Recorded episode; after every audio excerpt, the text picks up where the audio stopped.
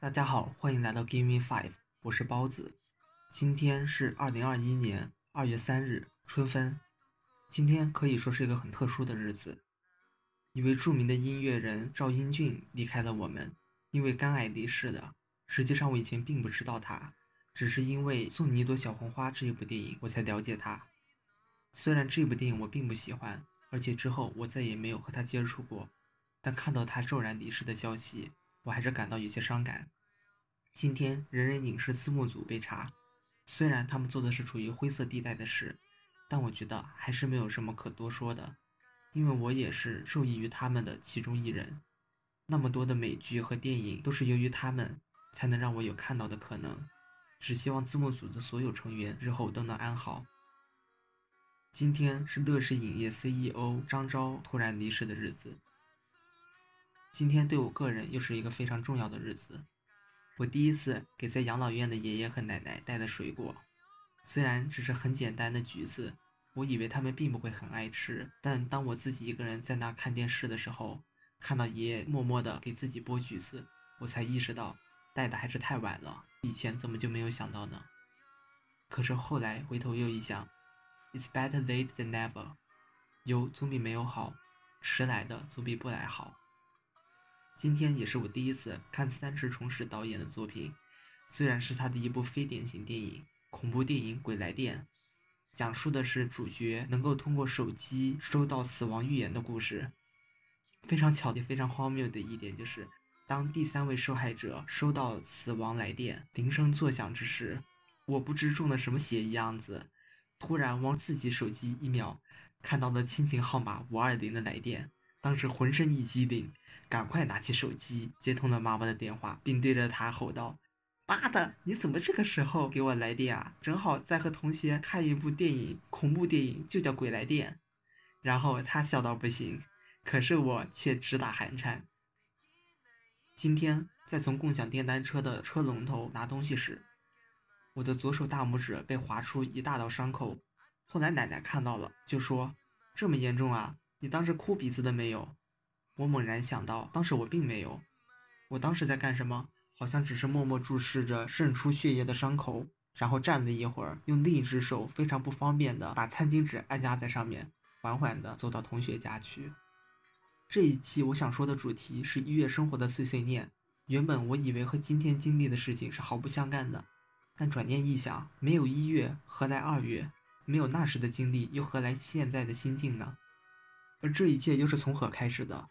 一件事情的开始从来是不确定的，但如果非要给它指明一个坐标的话，那应该就是二零一九年十一月二十二日或二十三日那一天。原计划那一天，我是和闺蜜在合肥大剧院看东野圭吾的悬疑舞台剧《灰狼亭杀人事件》，但后来为了回来看望爷爷奶奶，我就取消了这个计划，把票转给了别人，然后坐着动车回来。如果家中有老人的知道，有一些人因为经历过饥荒年代，特别喜欢往家里带垃圾。我奶奶就是这样的一个人。在大学期间，因为我在上学，妹妹搬出了家里，所以没有人来遏制她这个行为。后来事态变得越来越糟糕，而这一次回来却是我从来没有想到过的情形。如果说以前还只是在家里堆满了垃圾，那这一次。我却在我睡觉的床上看到了那一些外面的寄生虫，我十分气愤，但也只是把它们往地下一扫，往外一丢，然后就赌气似的睡到床上。经历过两天的睡眠，我的脸上和身上起了很多小包，应该就是因为那些垃圾里的螨虫。在周一上午从医院回来的路上，我怒气冲冲地打电话给爷爷，跟气息微弱的他说：“我冒着雨雪看医生，而且花了非常多的钱。”你跟奶奶说，让她停止住这种行为，不然以后我再也不回去了。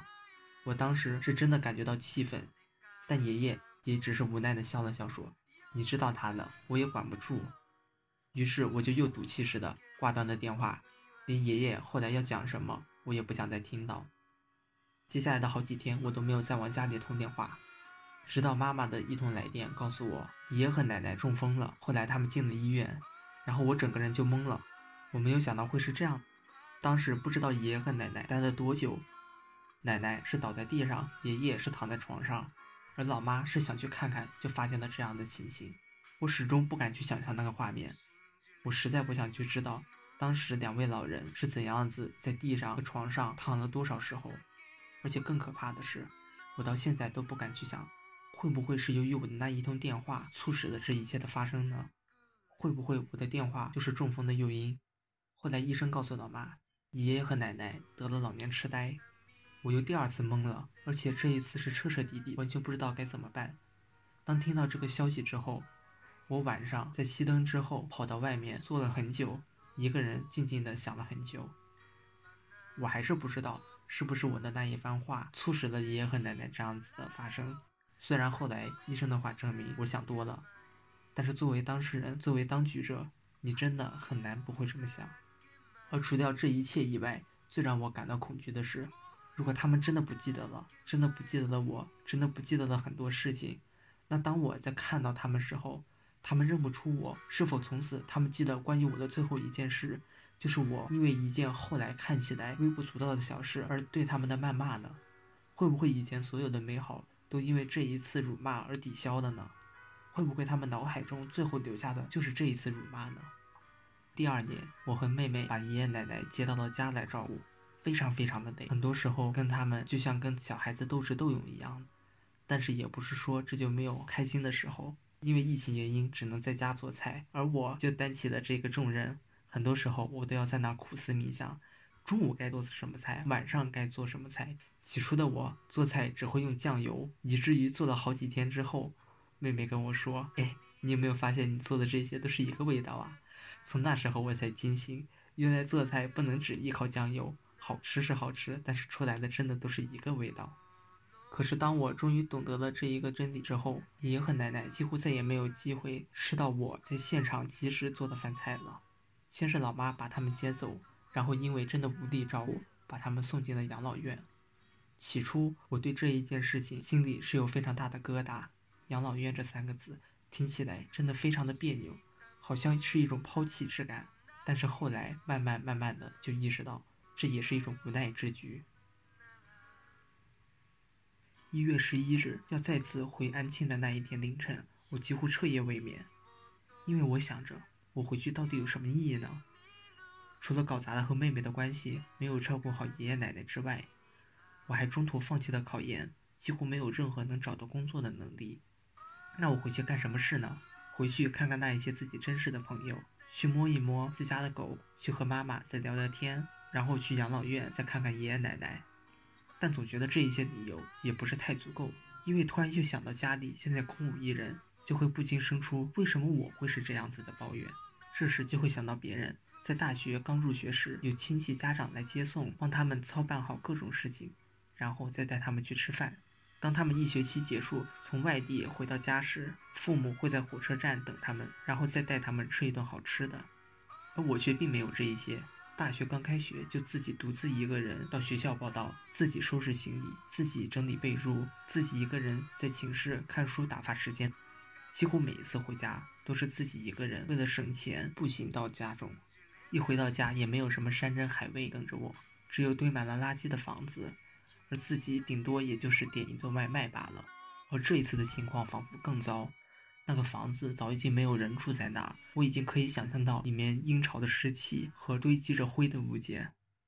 一想到回家要面对这一些，我仿佛就像得了 PTSD 一样。但后来这一念头变得对我没有那么重要了，因为我突然意识到，这就是我现在的处境啊！难道我不应该在什么处境之下就去适应它，就去做出相应的改变，去征服它吗？当下午回到家时，我首先干的事情就是要打开水阀和燃气灶，让自己能够做饭和洗热水澡。然后就是用抹布把要坐的地方和要用手碰的地方擦一遍，再把晚上要睡觉的被褥和枕头放到阳台去晒。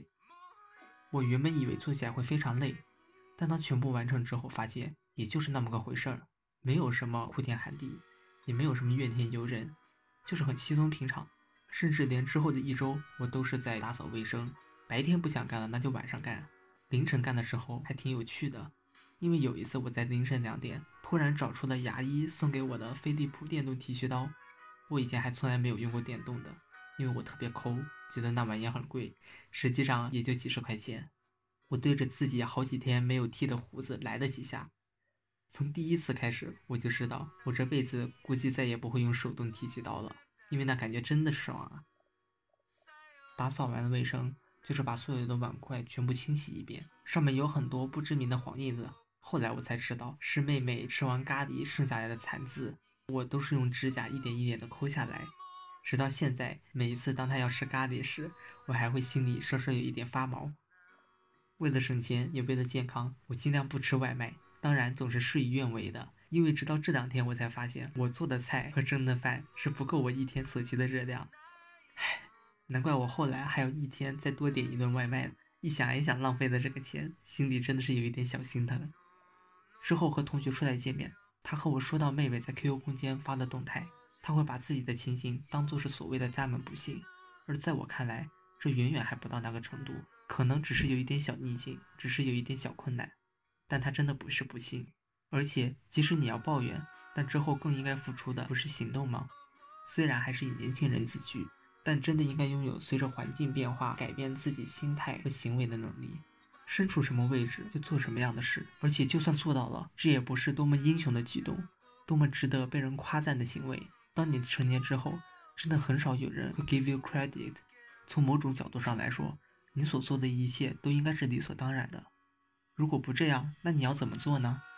去哭天喊地，再去怨天尤人，抱怨这个世界是多么不公平，自己的境遇有多么悲惨，这一些都是行不通的。因为只有一条路，那就是接受生活。因为绝大多数时候，你只能跟随着生活的指引，去到他想让你去的地方。Sometimes life just takes you where it takes you。实际上，在录这一期节目之前，我想到有很多可说的，比如说，在二零二零年的最后一天，我曾立下誓言，来年一定要变得更加大方开朗。现在看来，竟然不知不觉间就逐渐做到了。在和陌生的人起冲突时，不会再像以前一样心稍稍颤抖，而是一字一句的和他力争巨夺。在养老院面对陌生的老人，我会主动和他打招呼，看到他们脸上浮现的笑意，我也觉得心情大好。至于这一个月内看的书和电影，那就是老生常谈，《郊区的鸟》和《小伟》两部电影，可以说是让我开始做播客的一个原动力。前者让我看到了我们当代的年轻人，可能包括我，都是有太多的自我想要表达，而这一点让我心生厌烦。后者让我看到了，如果我们年轻人抛下这种自大，那么我们能创作出多好的艺术作品，既能抒发自己的所思所想，又能从别人角度出发思考，那么真诚确实是我也想做到的事。可讲着讲着，突然发现，比起这些从艺术作品中汲取的营养，我还是更喜欢直接从生活中获得。